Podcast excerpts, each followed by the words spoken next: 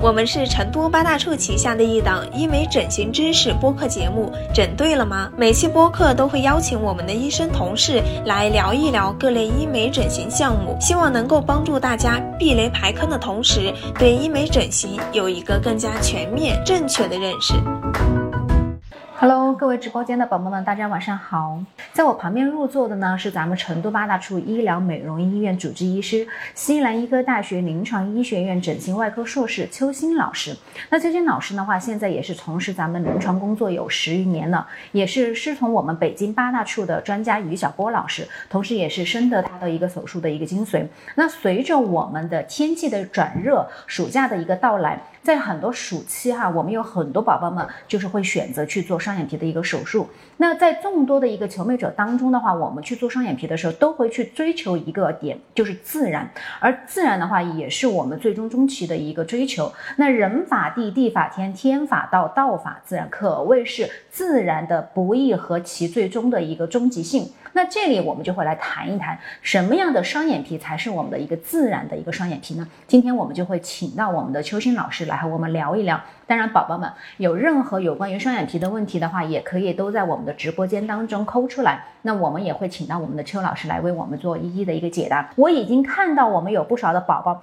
已经在说了哈，已经提出了很多的一个问题。那有个宝宝就提出了，特别是这个丽的这个宝宝哈，您是第一个抠出问题啊，他就谈到了双眼皮割多宽是比较好的呢？邱老师。嗯，双眼皮一般就是说，现在就是宽度比较多的，一般就是六六点五、七七点五，甚至是八，这个。不是一定的，因为这个手术是非常主观的。嗯，比如说有的宝宝他喜欢就是我就要内双，比如男士哈，他喜欢要内双，就窄一点。对，我们可以更窄。其实这个都是可以，就是根据你的要求来就是进行调整的。那当然我们一般就不要超过八，甚至是就是九，因为就是这个宽度，我们平常说的七啊七点五都是根据我们的剪板的宽度来的。那一般都不要超过剪板的宽度，如果超过剪板的宽度的话，就会比较宽，而且就会比较显假。嗯，明白了。所以其实这个宽度其实可能也会根据我们本身宝宝自己的一个剪板的一个宽度来定。就确确实实，如果我们本来这个剪板宽度相对就比较窄的这种，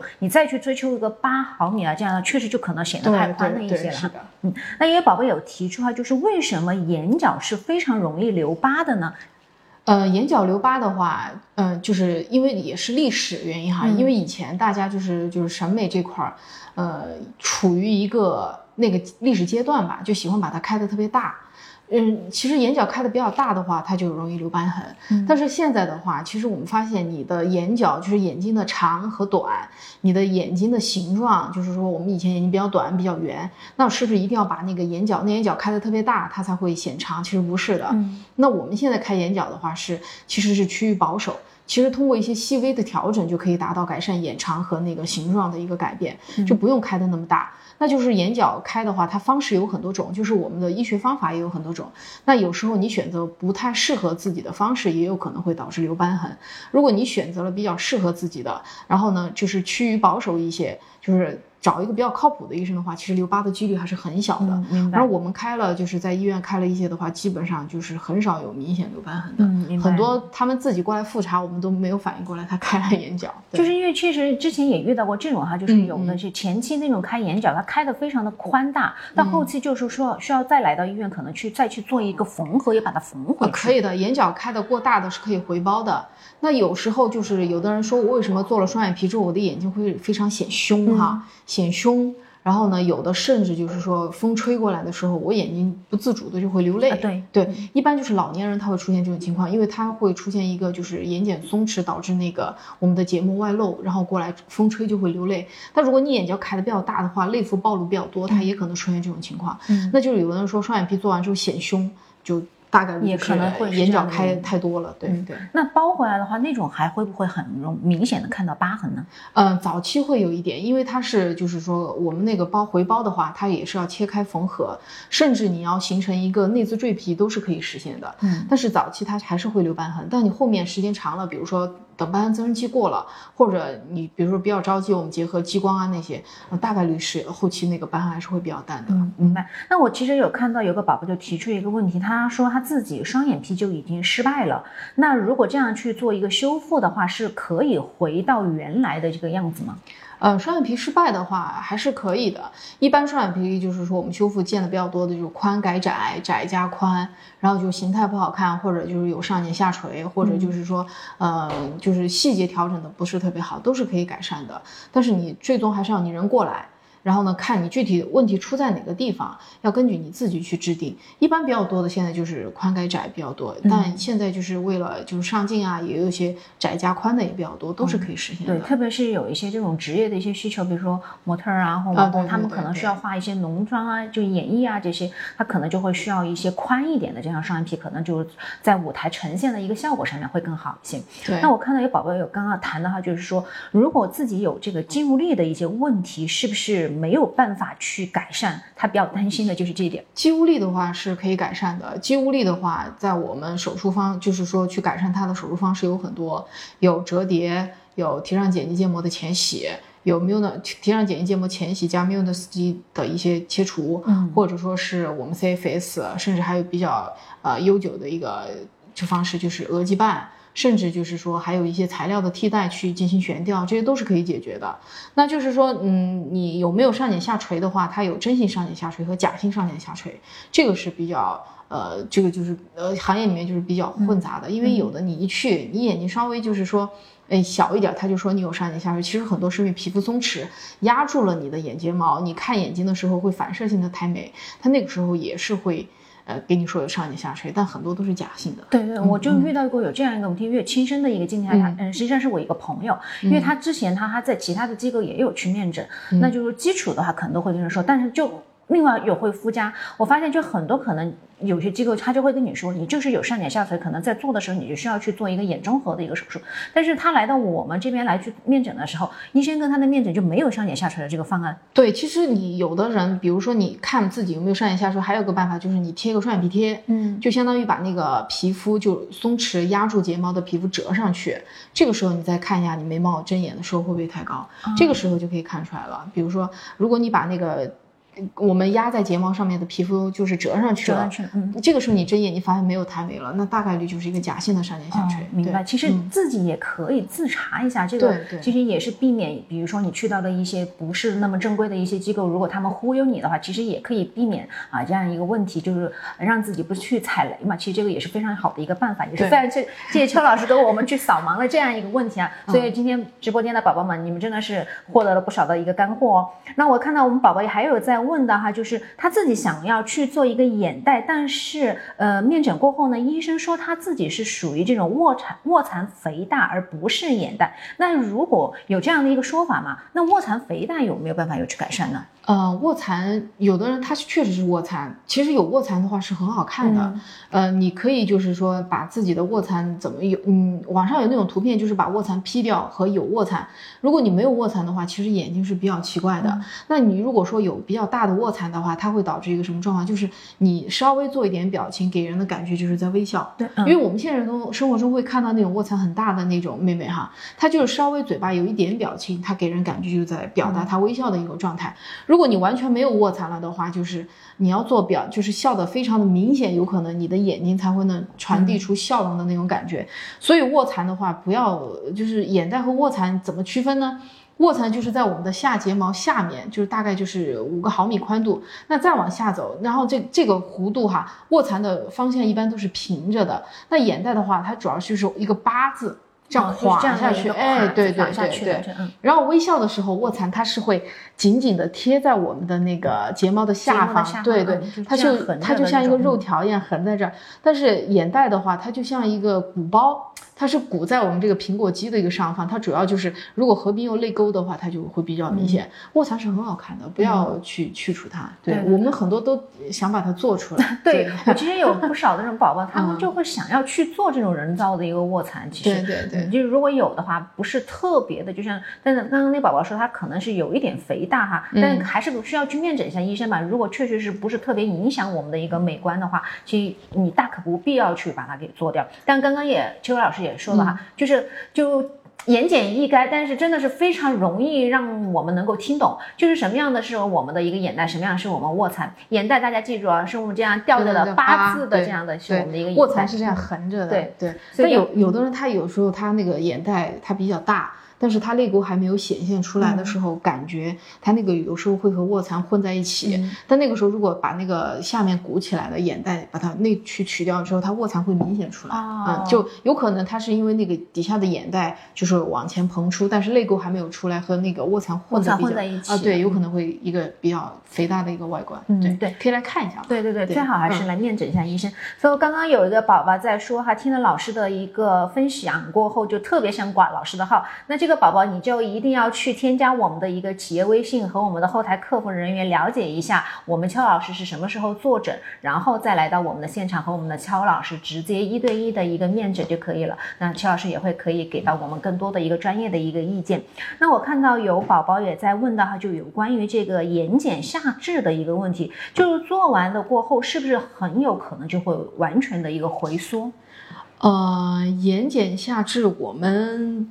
比较抵触这个手术，因为我们做外切眼袋也好，做内切眼袋也好，特别是外切眼袋，我们最害怕的就是眼睑外翻，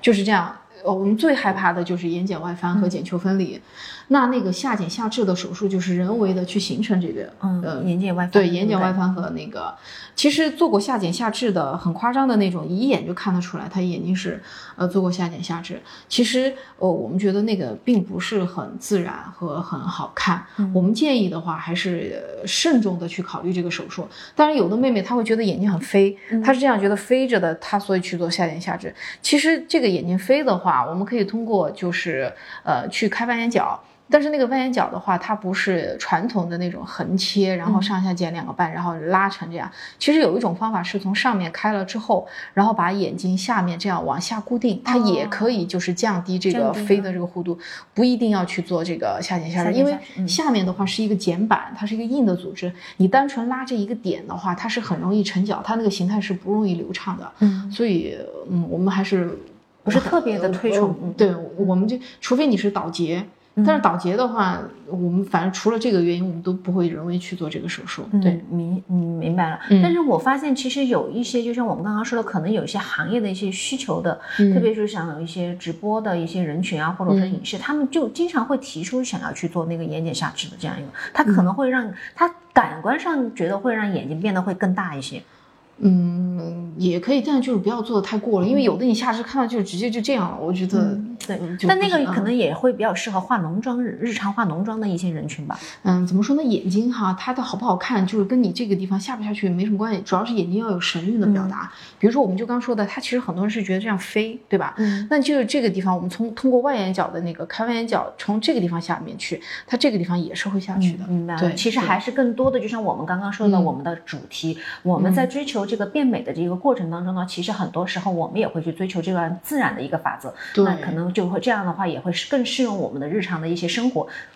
那我看到我们宝宝还有在问到哈，就是呃，他割的是一个开扇，但是开扇的一个双眼皮，但是因为开眼角过后，眼头已经产生了这个增生的一个情况，现在双眼皮就变成了平行了。像这种，它还可以恢复成这种开扇的一个形态吗？嗯，你要看你割了时间大概有多久，因为开了内眼角和切了双眼皮之后，全切了之后哈，它肯定有一个瘢痕增生期。如果给你说我全切了之后一个月，然后我形态就就是一点就没增生，我觉得，嗯，反正从我们的那个就实际上看不太可能。它肯定只要你是黄种人，你做了全切，它都会经历这个过程。那经历瘢痕增生期的时候，它就会像刚刚那个人提到的。哎，我形态变了，比如说我刚做完的时候是一个形状，但是哎，我恢复在三个月以内，怎么形态反而还没有刚拆完线的时候好看？这个时候你就进入一个瘢痕增生期了。其实瘢痕增生期就是做完了之后哈，软化了之后，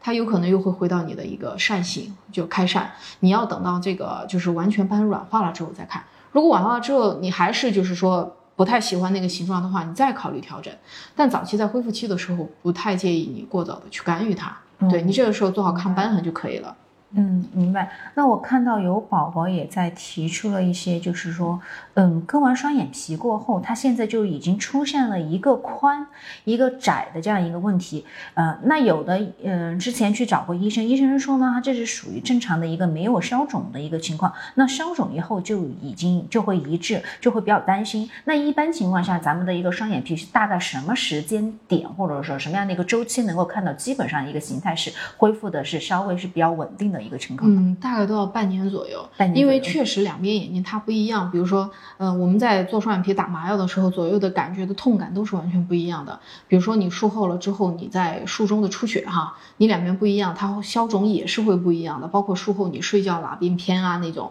它都会导致一个消肿的不对称。再一个就是说，有的人他是绝对追求双眼皮这个对称的。其实我们在术前看的话哈，两只眼睛都会有明显的不同。比如说一一边眼睛。眼球大，一边眼球小，一边眼睛凸，一边眼睛没有那么凸。还有最重要的是，有的人一边那个眉毛高，就这个眶骨它发育的好，有一边发育的差。那发育的差的那边眉毛低的话，它其实整整个组织它没有眉毛高的那边挂的住肉，它就会这样垮下来。你就是眉毛低的那边，你再怎么做。它都会双眼皮不会特别宽的，这是我们就是那个临床经验哈，因为你那个地方就是这个地方的骨相你挂不住的话，它那个组织它整个都会比就是眉弓高的那边看起来臃肿，所以这种的话你还是等它就是说半个年之后恢复了，如果说差别不是那么。明显的话就不要太纠结了，因为每个人他都不是对称，包括我们自己哈都不是对称的。只要看起来是漂亮的，不是特别明显的一个差异，就不用整体上是相对是比较协调的，这样就可以了。对，是的，就不用太过于去。嗯，这个苛求就是一定是要一致性的，因为这个哪怕是天生的哈，可能也没有办法做到就完全的一个一致。对，你看明星的话，他其实都是不对称的。对，对对对。嗯，那我看到一个宝宝也在提出了，就是呃，他自己有说他自己的眼睛的一个皮肤就是老是有过敏的一个情况，就眼睛的话就是睡醒了过后就已经有红肿，不知道是什么样的原因，不像是过敏，睡前的话也没有喝水。那只如果比如像这种过敏期的，我们建不建议他？来去做这个双眼皮？哦，不建议，因为过敏。我们之前遇到过一个妹妹，她是做那个贴双眼皮贴。嗯，她她来面诊的时候，双眼皮贴的那个地方就很明显的一个水水肿，然后呢，那个地方它除了肿之外，它是充血的。如果你在那个时候做，它第一个皮肤是肿的，形态是不稳定的，不是它真实的一个状态，你就不能去做设计。而且切开的话，它有可能就是出血会比较多，所以一定要等它消肿了之后，就是不在过敏期的时候再做。而且那样的眼睛的话，其实我们可能也会建议他去看一下这种就是眼科的一个医生，先去了解一下我们是比如说有没有什么过敏源，或者是什么样的一一是否是在炎症期啊，把这个就是说病理的一些东西治疗好了过后，那再我们再来去追求美的一个选择，这样会更好一些。对。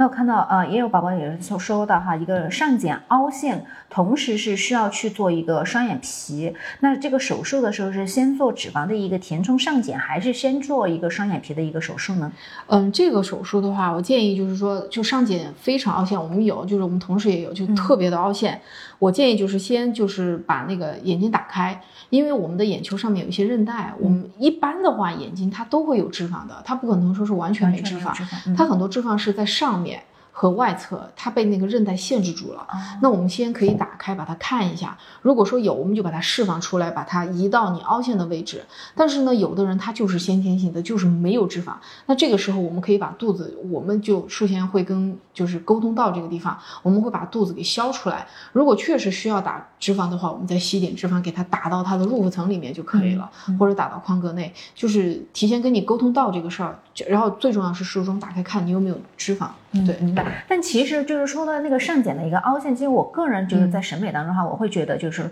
稍微有一点点那种上睑的凹陷，其实可能反而还会感觉就是整个眉眼不会有这种立体感哈。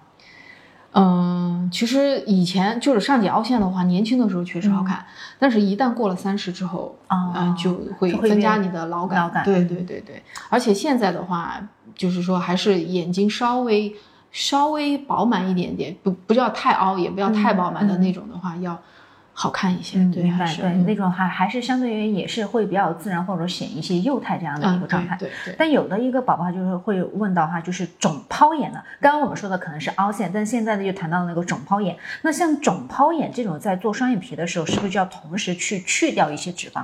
对，肿泡眼的话，其实嗯。嗯，以前的话，它的老式的方法就是大量的去脂肪和去组织。其实我们现在发现，就是真正严严格意义上的肿泡炎哈，就是那种两三百斤的那种肿泡炎，那那个的话确实是组织肥厚，然后多。但是我们现在发现很多肿泡炎的话，它其实是因为眉弓低啊，眉就这个地方特别低，嗯，然后眼睛往前凸，就眉弓低加上你肿泡，就显得你眼睛特别肿泡。但是呢，有一个办法就是我们把眉弓往上往前凸一点。然后呢，下面再减减，就上面做加法，下面做减法，那这样效果就会很好，也不用就是大量的去脂肪，就这样的话会好一些。我们做了一些效果，还真的还是可以。但但是像肿泡眼，如果我们在选择这个就是说呃双眼皮的一个术式的时候，它是不是就不太适用于那种微创的，比如三点啊这样的一些方式？呃，完全不行，因为肿泡眼的话，很多人你去贴双眼皮贴，你肯定贴不成型的。那那个埋线的话，就是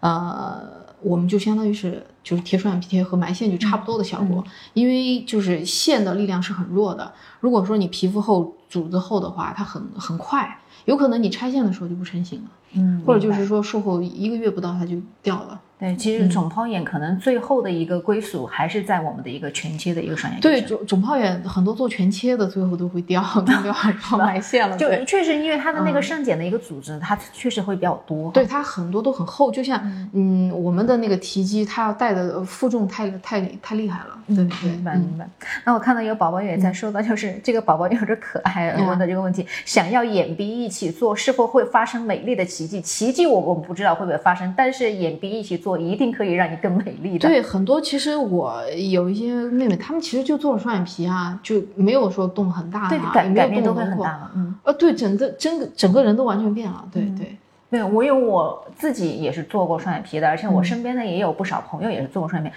真的就有一句话说的特别好哈，就是眼睛是心灵的窗户，真的是这样的，就从单眼皮变成双眼皮的时候，你都会感觉自己是一个蜕变的这样一个过程。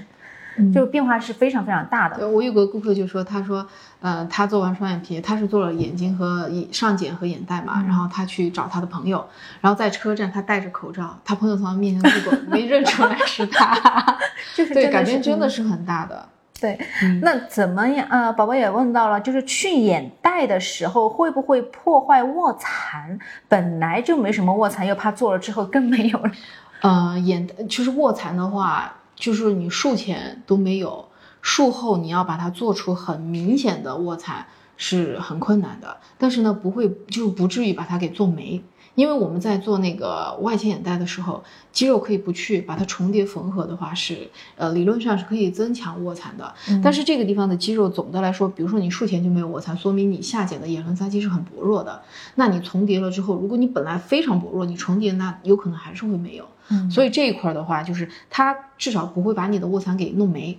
但是呢，你要说通过手术把它加强的特别厉害。还是比较困难的。嗯，对对对，而且卧蚕它这个本来就是一个动态的一个形成的，那你如果去嗯把它加强的话，可能相对而言也会显得不是那么的一个自然了哈。嗯，还行，因为就是说你手术不要呃顺着它肌肌力剪，然后呢从肌力打开之后把它非常好的重叠到一起，就还是就还是可以的。对对，所以就是说啊，我们一定要去相信，就是说找专业的机构、专业的医生还是能够做出比较好的一个效果的。所以这个宝宝们还是需要就。多多的去了解了解，那现在我也有看到哈，有宝宝有几个宝宝提出的问题呢，都会比较相似的一个地方，就是他们会想要去问到，就如果怎么样去判断自己的双眼皮要去隔多宽，或者说是还有一个适合什么样的一些形态，以及自己有没有必要去开眼角？呃，其实嗯，最好的办法就是找到医生。嗯，给你模拟一下，比一下，然后呢，比如说你要平行的，我们可以现场就给你比比出来，然后你要扇形的，都可以给你比出来，比如说七毫米、八毫米，都可以比出来的，开不开眼角，全部都可以给你模拟出来，都都是可以做出来的。其实眼角的话，很多人他有的是眼睛短长短，有的人是因为张力特别大，因为眼角内眦赘皮的话，它其实是往下。就是往这个方向对往下拉的那个力量，所以如果你不开眼角，很多时候它是张力特别大，就你内侧的话就容易把这个力量给拉拉没了，所以双眼皮最容易掉的就是内侧。内侧，这里有的人就是这个地方力量太大了。那我们开眼角的话，有的是为了往这个方向把它打开，那有的就是把这个张力减弱。嗯，对，所以你要看自己适合什么，你就过来，我们给你比划就行了。对，嗯，对，还是就是那个哈，有医生来给到我们专业的一个判断，这样是会更适合我们宝宝去最终去决定怎么样去做这样的一个形态的。就自己的话，因为现在就是说，可能网络上也会有天花乱坠，也告诉我们宝宝有很多很多什么样的一些形态呀那些，但是最终的话，还是需要去跟您的一个医生进进行一个一对一的一个直接的一个面谈，这样是会更好更直观的。那我看到宝宝们就是呃有一个提到哈，就是他自己是这种疤痕体质，呃，疤痕体质又能不能做双眼皮？这种会不会很容易留疤？嗯，首先你你给自己下的诊断，你自己是疤痕体质，你的就是说依据是什么？那有的人比如说手上切了一个口子哈，然后呢愈合了之后，肉眼看得到一个疤，但是呃什么叫疤痕体质？就是说你原来的伤口愈合了之后。然后那个瘢痕，它长的面积扩大了，超出你原来就是受伤的范围。比如说我原来受伤的那个，呃，就一个，比如打个比方，就一个芝麻粒大小，但是后面长成了一个比那个芝麻粒还要大，就是特别大了。那那个就就是瘢痕疙瘩，那种我们就考虑是瘢痕体质。它常见发生于我们皮肤比较厚的地方，比如说胸前、三角肌的位置，还有背上的位置，有的人耳朵。其实耳朵这个地方也比较容易，这些地方是比较容易判断。比如说手上割了一个口子，愈合了，然后呢也特别小，然后就是凹陷的那种，那种不是，就是不是一个明显的一个瘢痕体质。对，所以你要看是自己怎么去界定这个，还是让医生给你看一下好一些。嗯，对对对，就是自己可能不要去盲目的一个判断，而且就是说，真的如果是属于斑痕体质的话，它相对而言高发的，就像我们刚刚邱老师说的，皮肤可能比较厚的这样一个地方，它可能是属于比较厚。高发的，但其他的话，其实还是最好是让医生来给你判断一下，眼睛这个地方不一定哈，就是一定会去产生这样一个瘢痕的。当然，话又说回来，如果像有一些刚刚我看到宝宝里面有谈到，如果自己的双眼皮瘢痕就是属于比较明显，像因为已经做了嘛，瘢痕已经需要比较明显了，那这种又有没有办法去做修复？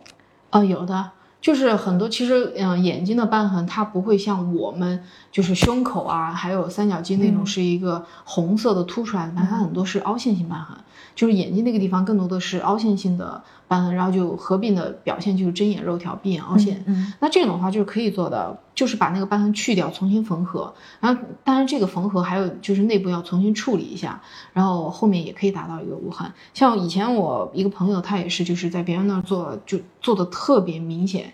就是真的是不能看，都有上眼下垂了。他他做完之后恢复好了之后，基本是瘢痕还是很淡很淡的。嗯，明白。我看到有一个宝宝提出了一一条问题，已经连续在提升，他就是说他自己就是感觉这种欧式的这种大双眼是非常非常好看、非常有范儿的。但是他去面诊过医生，医生又告诉了他，他自己的条件不足以满足这种双眼皮的去这个成型。那请问什么样的一个条件会比较适合做这种欧式的大双眼？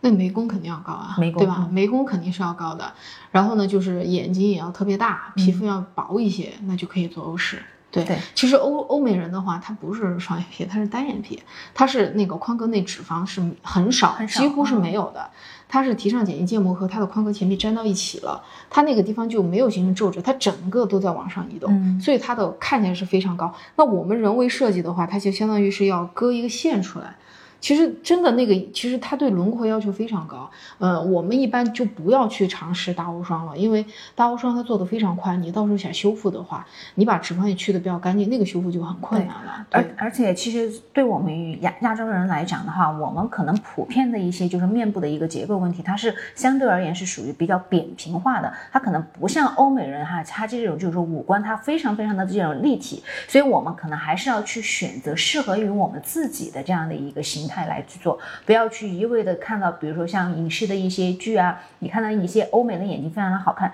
但是我们整个一个轮廓如果不适用的话，做出来也是非常的不自然的，因为我们一定是最终的一个追求，它肯定是自然的一个形态的一个呈现嘛。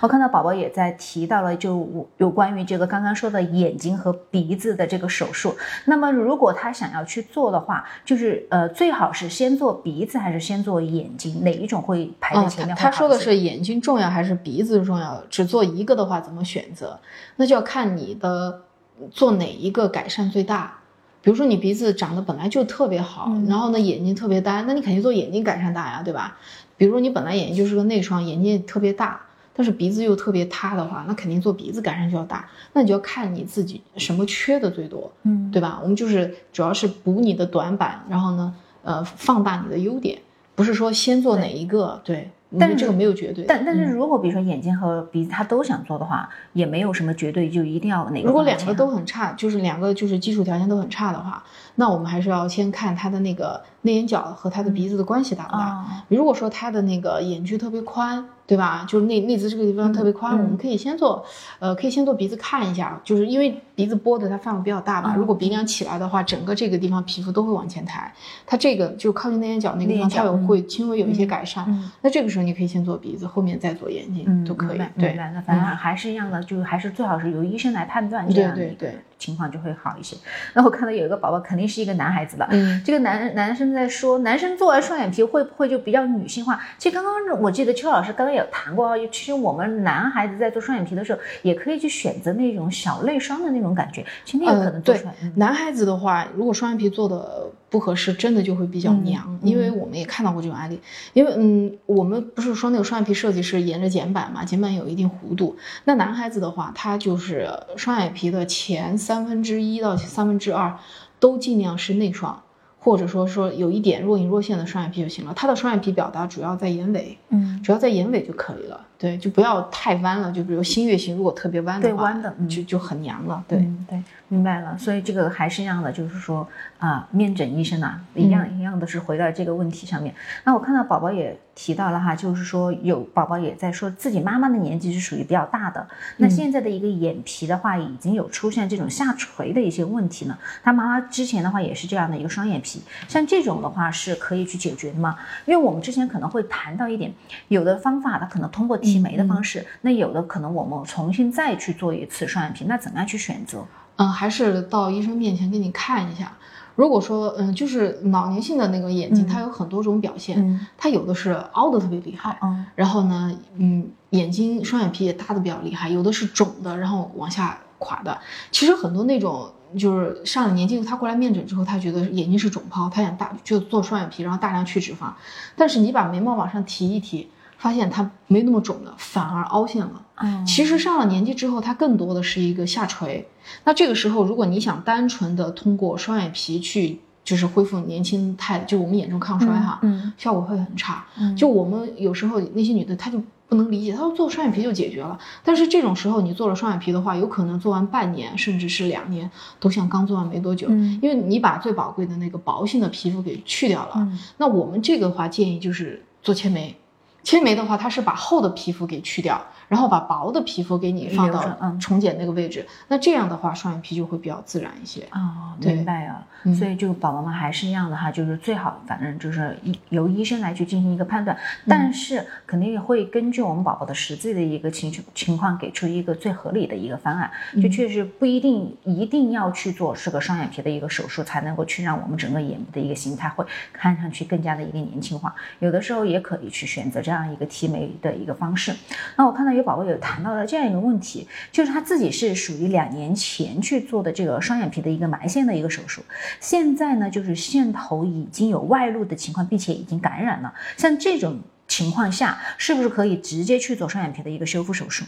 嗯，如果说线头已经外露感染了，那你就先去把医院把那个漏的线头给去掉，然后把感染控制一下。等感染控制了之后再做双眼皮眼睛的感染很好控制，它也不会说是特别严重，你就把线头取了，它就会好。然后等稳定一个几天，然后你再考虑，如果想要一个呃稳定的双眼皮，你再考虑来做切开就可以。嗯，还是要去把那个就是说它这个时候正在感染、正在发炎的一个状态先控制住了，才能够去做。我看到也有另外有一个宝宝也是说做了一个埋线，现在就已经出现了一个就是说线头结节的那个地方肿起来了，而且已经像有脓。包一样的一个情况了啊。这个宝宝也在问该怎么办，就是把它取掉就行了。我怎么发现，就我们直播间的有几个宝宝都是做了埋线，反而就有这样一个炎症脓包的一个情况了。对他有些，他有的人的话，他那个对外来异物，就像做我们做剖宫产，你缝了那个，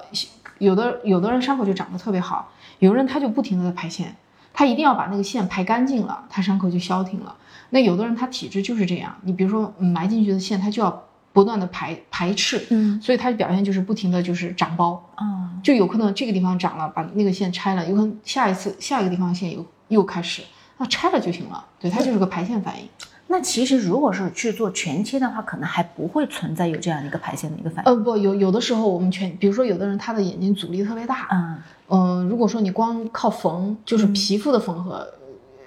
够呛，我们有时候内层还是会缝一些。嗯，那如果排线的话，把它拆了就可以了，因为它是双眼皮的形成主要靠瘢痕。那你那个线，它在那儿起一个暂时的一个，就是说，呃，瘢痕的一个形成。就算你那个地方，比如说我们感染了，就是包了一包脓哈，你把线结取出来，它那个地方还是会形成瘢痕，就是你感染后的瘢痕。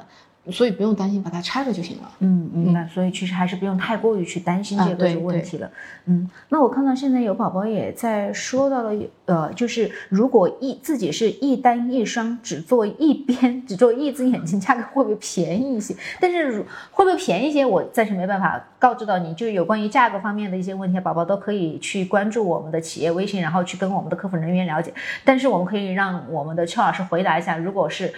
呃，一单一双的情况，可不可以只做一只眼睛？完全可以啊，而且就是一单一双，我发现做出来对称性还很高啊，真的。对，因为就是比着你自己成双的那边去做就行了，就有一个参考。对你，比如说你成双的那边宽度是多少，我们比了之后再对侧画出同样的就行了，效果也挺好的，而且做了还挺多。嗯，明白了哈。那有关于这个手术的一个拆线，有宝宝也提出，就是说大概多少天拆线？如果拆线晚了，对我们的术后恢复会不会有影响？它会不会让我们的增生会更严重？嗯，拆线的话一般不要超过七天，对，因为眼睛那个地方还是很薄。嗯，缝合的话一般都是比较精细的缝合，但是呢，你那个异物在那个地方的话，它肯定啊，就是说时间越长的话，它的那个瘢痕增生率肯定还是比较高，所以一般不要超过七天，就还是把线拆了吧。嗯嗯嗯。那有关于这个眼周的一个细纹，如果很多的这种宝宝，他做双眼皮能不能够达到改善呢？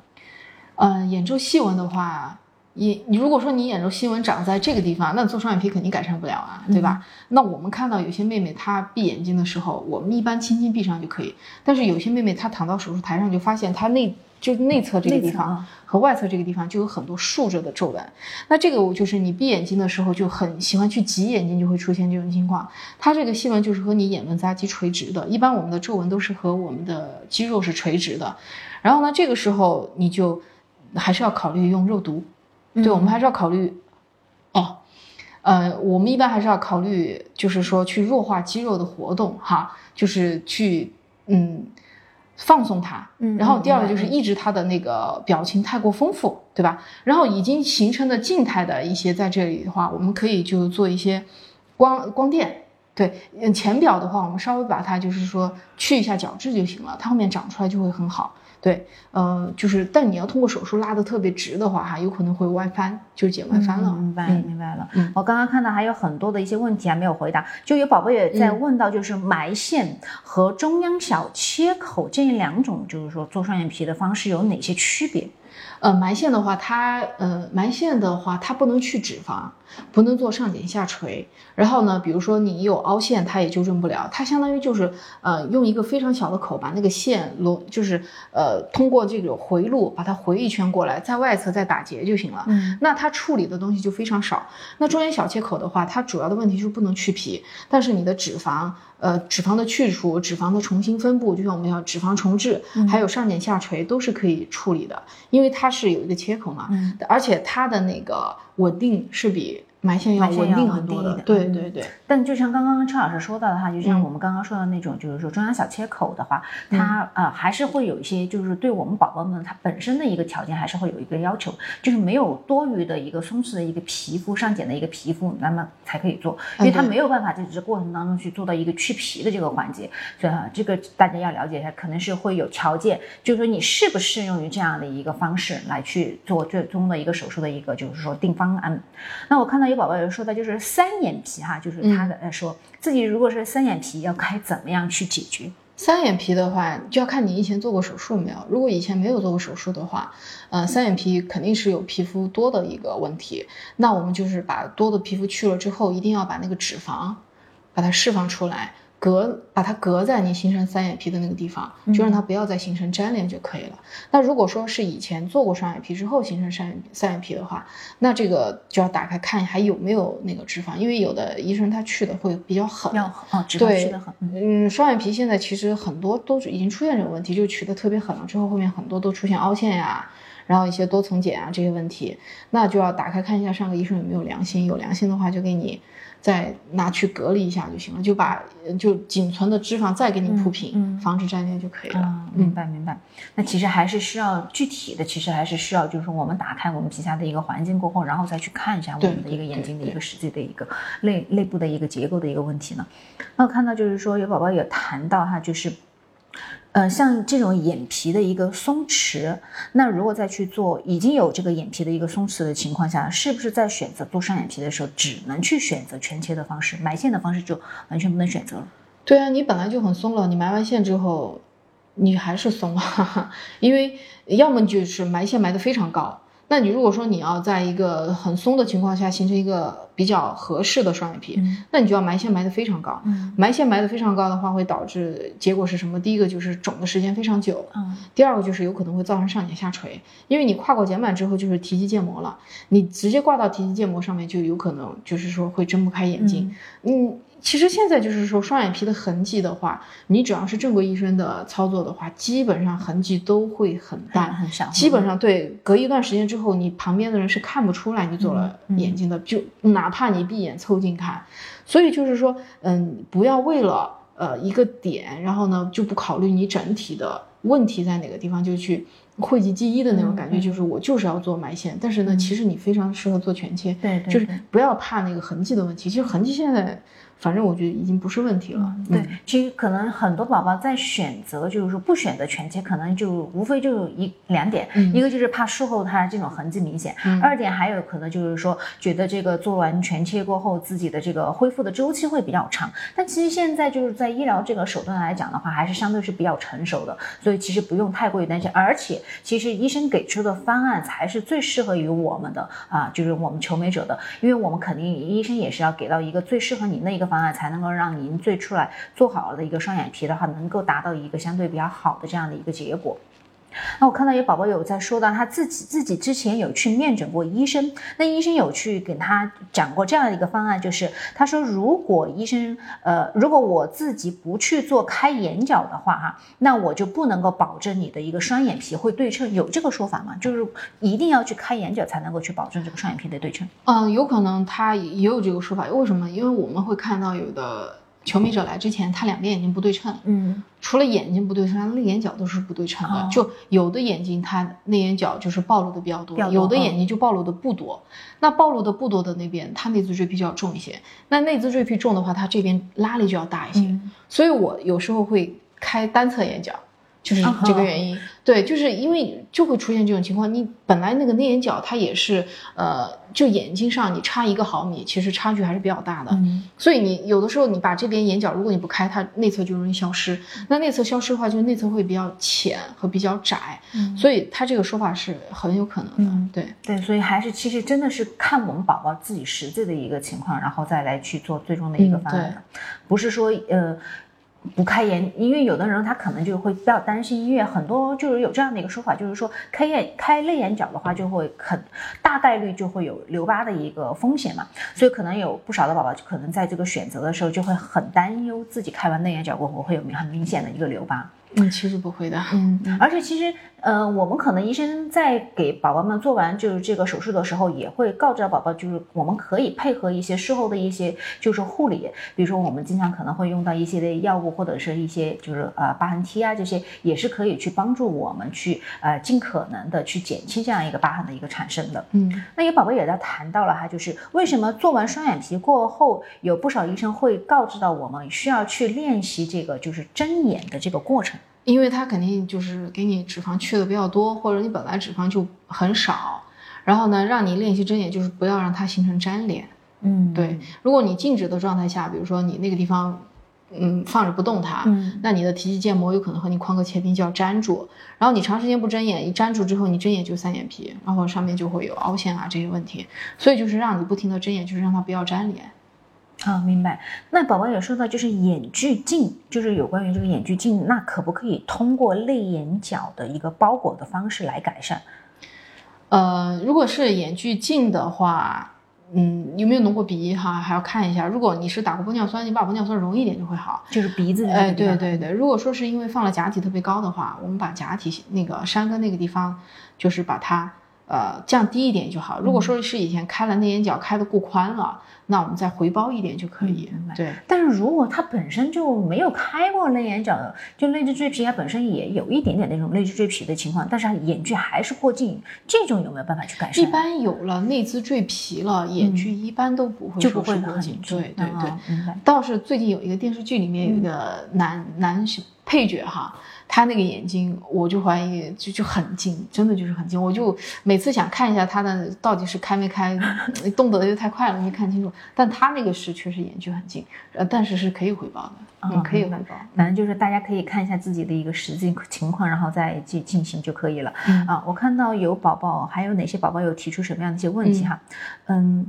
哦，其实还是有关于这个，就是说，呃，宽窄的一些问题。这宝宝也在说到，就是什么样的一些，就是说，呃，比如亚亚洲人人群哈，他做什么样的一些双眼皮，他会相对会比较自然，什么样的一些宽度会比较自然？